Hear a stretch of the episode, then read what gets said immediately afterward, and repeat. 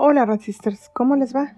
Yo acá en plena locura semanal, con trabajo de otras cosas, pero siempre encontrando un espacio para comentarles mis impresiones sobre los acontecimientos desde el punto de vista del feminismo radical. Esta semana no pasó tanto como otras, quizás porque ya se aproxima el fin de año y las cosas bajan un poco de ritmo, aunque a veces hay sorpresas. Por ejemplo, el hecho de que J.K. Rowling haya sido nominada para un premio que va a dar la BBC por el ensayo que ustedes ya saben y que todo el mundo calificó de transfóbico. Es una nominación, pero espero que se lo den. Sin embargo, aparte de eso, no quiero dejar pasar la oportunidad de contarles al menos sobre un artículo que fue publicado primero en el sitio Mumsnet, de donde fue borrado y el autor expulsada por 7 días. Después fue subido a Medium y fue borrado de nuevo. Finalmente fue publicado en fairplayforwomen.com y ahí ha permanecido porque el sitio está dedicado a la defensa de los derechos de las mujeres. Quizá ya se encontrado con el artículo del que les hablo. Se llama Los pronombres son rojo himnol y fue escrito por Barbara Kerr. Si ya lo encontraron, disculpen la repetición. Si no, bienvenidas a escuchar la traducción de las partes más relevantes del mismo que hago a continuación para este episodio. Y lo hago porque aunque lleve ya un tiempo publicado, a mi parecer es importante hablar de esto. Es importante pensarlo y discutirlo porque nuestra realidad la percibimos con los sentidos, pero también las palabras tienen un efecto poderoso en qué pensamos y las acciones que tomamos al respecto. Como las feministas radicales sabemos, estos años las palabras han sido muy usadas en contra de las mujeres. Basta recordar los epítetos que nos han lanzado para deslegitimar la lucha por nuestros derechos, desde feminazi, blanca, burguesa, colonial, hasta cis y TERF. Por eso quiero hablar de esto en este episodio. Esta lectura y las conclusiones de la autora son para quedarse pensando. No, no les voy a decir explícitamente cómo pienso yo, aunque estoy segura que lo sospechen. Ni cómo creo que deberían pensar ustedes, por supuesto pero sí creo que pueden escuchar esto y tomar su propia decisión. Sin más preámbulo, el artículo.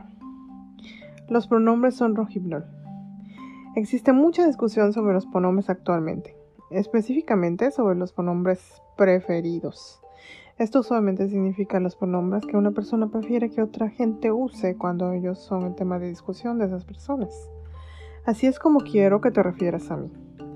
Casi sin excepción, las personas que piden o demandan que otros hablen de ellos usando pronombres específicos están pidiendo pronombres asociados con el sexo opuesto al suyo. Una amabilidad, una cortesía. He escuchado a mucha gente decirme que no les importa hacer esto como cortesía, aunque toma un tiempo estar haciendo la gimnasia mental de percibir un sexo, pero referirse consistentemente usando los pronombres del otro.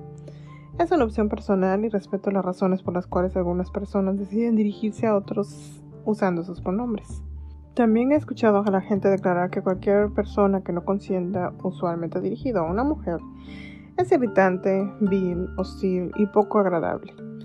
Misgenderear es discurso de odio, o eso dicen. Pero me rehúso a usar pronombres masculinos para cualquier hombre, porque los pronombres son como rojibnol uno de los grandes obstáculos para parar la estampida sobre los derechos de las mujeres es la cortesía sobre los pronombres y nombre preferido. La gente subestima extensamente el impacto psicológico de la conformidad para nosotras mismas y para otros. Los pronombres son rojibnol para las defensas de tu cerebro. Sí, seguramente dudas de esta afirmación absurda que acabo de hacer. ¿Tienes la fortaleza de mente para no ser influenciada por esta trivia? Claro que estoy mal. Entiendo. Espera. E intenta rápido unos experimentos. El costo de que tú respetes los pronombres preferidos. ¿Has escuchado del test Stroop? Es un conocido fenómeno también llamado nombra ese color. Es un experimento rápido y simple en el que tienes que decir el color de las palabras escritas frente a ti. Tan simple como eso excepto que la rapidez y exactitud de tu respuesta están impactadas por la incongruencia entre el color que ves y la palabra en sí misma. Tienes que pelear conscientemente con el conflicto de información que entra en tu cerebro con cada palabra. y eso te deja confusa, distraída, lenta, frustrada y fatigada. Forzar nuestros cerebros a ignorar la evidencia de nuestros ojos, a ignorar el conflicto entre lo que vemos y lo que sabemos que es verdad y lo que se espera de nosotros nos afecta. Usar los pronombres preferidos hace lo mismo. Altera tu atención, tu velocidad de pensamiento, tu forma de hacer las cosas automáticamente. Te puede hacer sentir ansiosa. Le prestas menos atención a lo que quieres decir y más a lo que se espera de ti. Te alenta, confunde, te hace menos reactiva. Esto no es bueno. El costo de escuchar y leer como otros respetan los pronombres preferidos. Intenta este experimento. Por una semana traduce en todos los comentarios y artículos trans que encuentres los pronombres preferidos a los basados en el sexo. Haz lo mismo con sustantivos y nombres originales. Reescríbelos a la verdad desnuda y entonces léelos de nuevo. Hacer este ejercicio en tu mente únicamente también funcionará, pero editarlos en una pantalla es mejor. Convierte los pronombres de femenino a masculino. Usa los apellidos en vez de los nombres. Convierte términos como mujer trans a hombre. Mejor aún, si te sabes el nombre original de la persona, úsalo. Trata de que no te bloqueen de ningún lado mientras haces este experimento. Si hacer estos pequeños actos son concesiones sin sentido, una cortesía a otros, sin costo para las mujeres, este ejercicio privado no cambiará nada, no costará nada, no afectará a nadie. Te irás pensando, ah, mucho ruido sobre nada. Después de todo, nada debería cambiar, simplemente por la alteración de pronombres o nombres, ¿o sí? Pero intenta el experimento. Lee lo que cambiaste, nadie lo sabrá sino tú misma. Vuélvelo a leer y sea honesta contigo misma. ¿Te sientes diferente al leerlo así? ¿Reaccionas diferente? ¿Cómo está tu ansiedad? ¿Estás enojada? ¿Tu sentido de injusticia está en alerta? ¿Hasta qué nivel se han rearmado tus defensas naturales?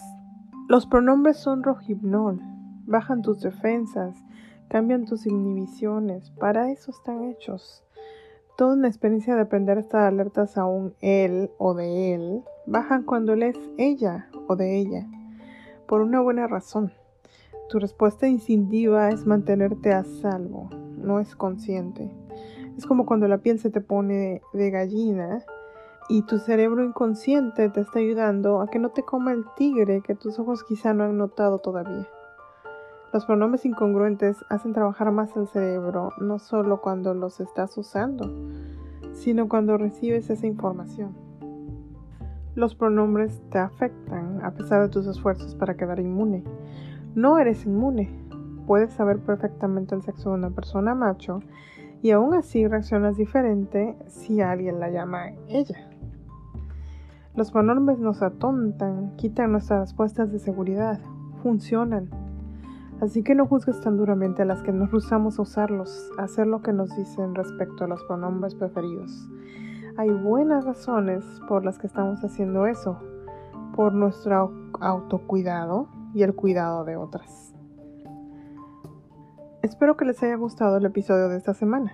Disculparán la tardanza, pero en este mundo de pandemia en el que vivimos, primero hay que sobrevivir y luego hacer lo que nos mueve y nos anima, lo que nos une con otras compañeras y lo que nos genera felicidad actual y futura. Como siempre, les recuerdo que andamos en Twitter, Facebook, Instagram, YouTube y TikTok como La Resistencia. Este y otros episodios los pueden encontrar en las plataformas de podcast más conocidas. Apple Podcasts, Spotify, Anchor, Google Podcasts, Overcast, Breaker, Radio Public y TuneIn. También en SoundCloud y Podbean, pero solo los episodios más recientes por temas de espacio. Que estén y se la pasen excelente con la gente querida y cercana con la que estén pasando estos tiempos de COVID-19 y les deseo unas muy feministas fiestas.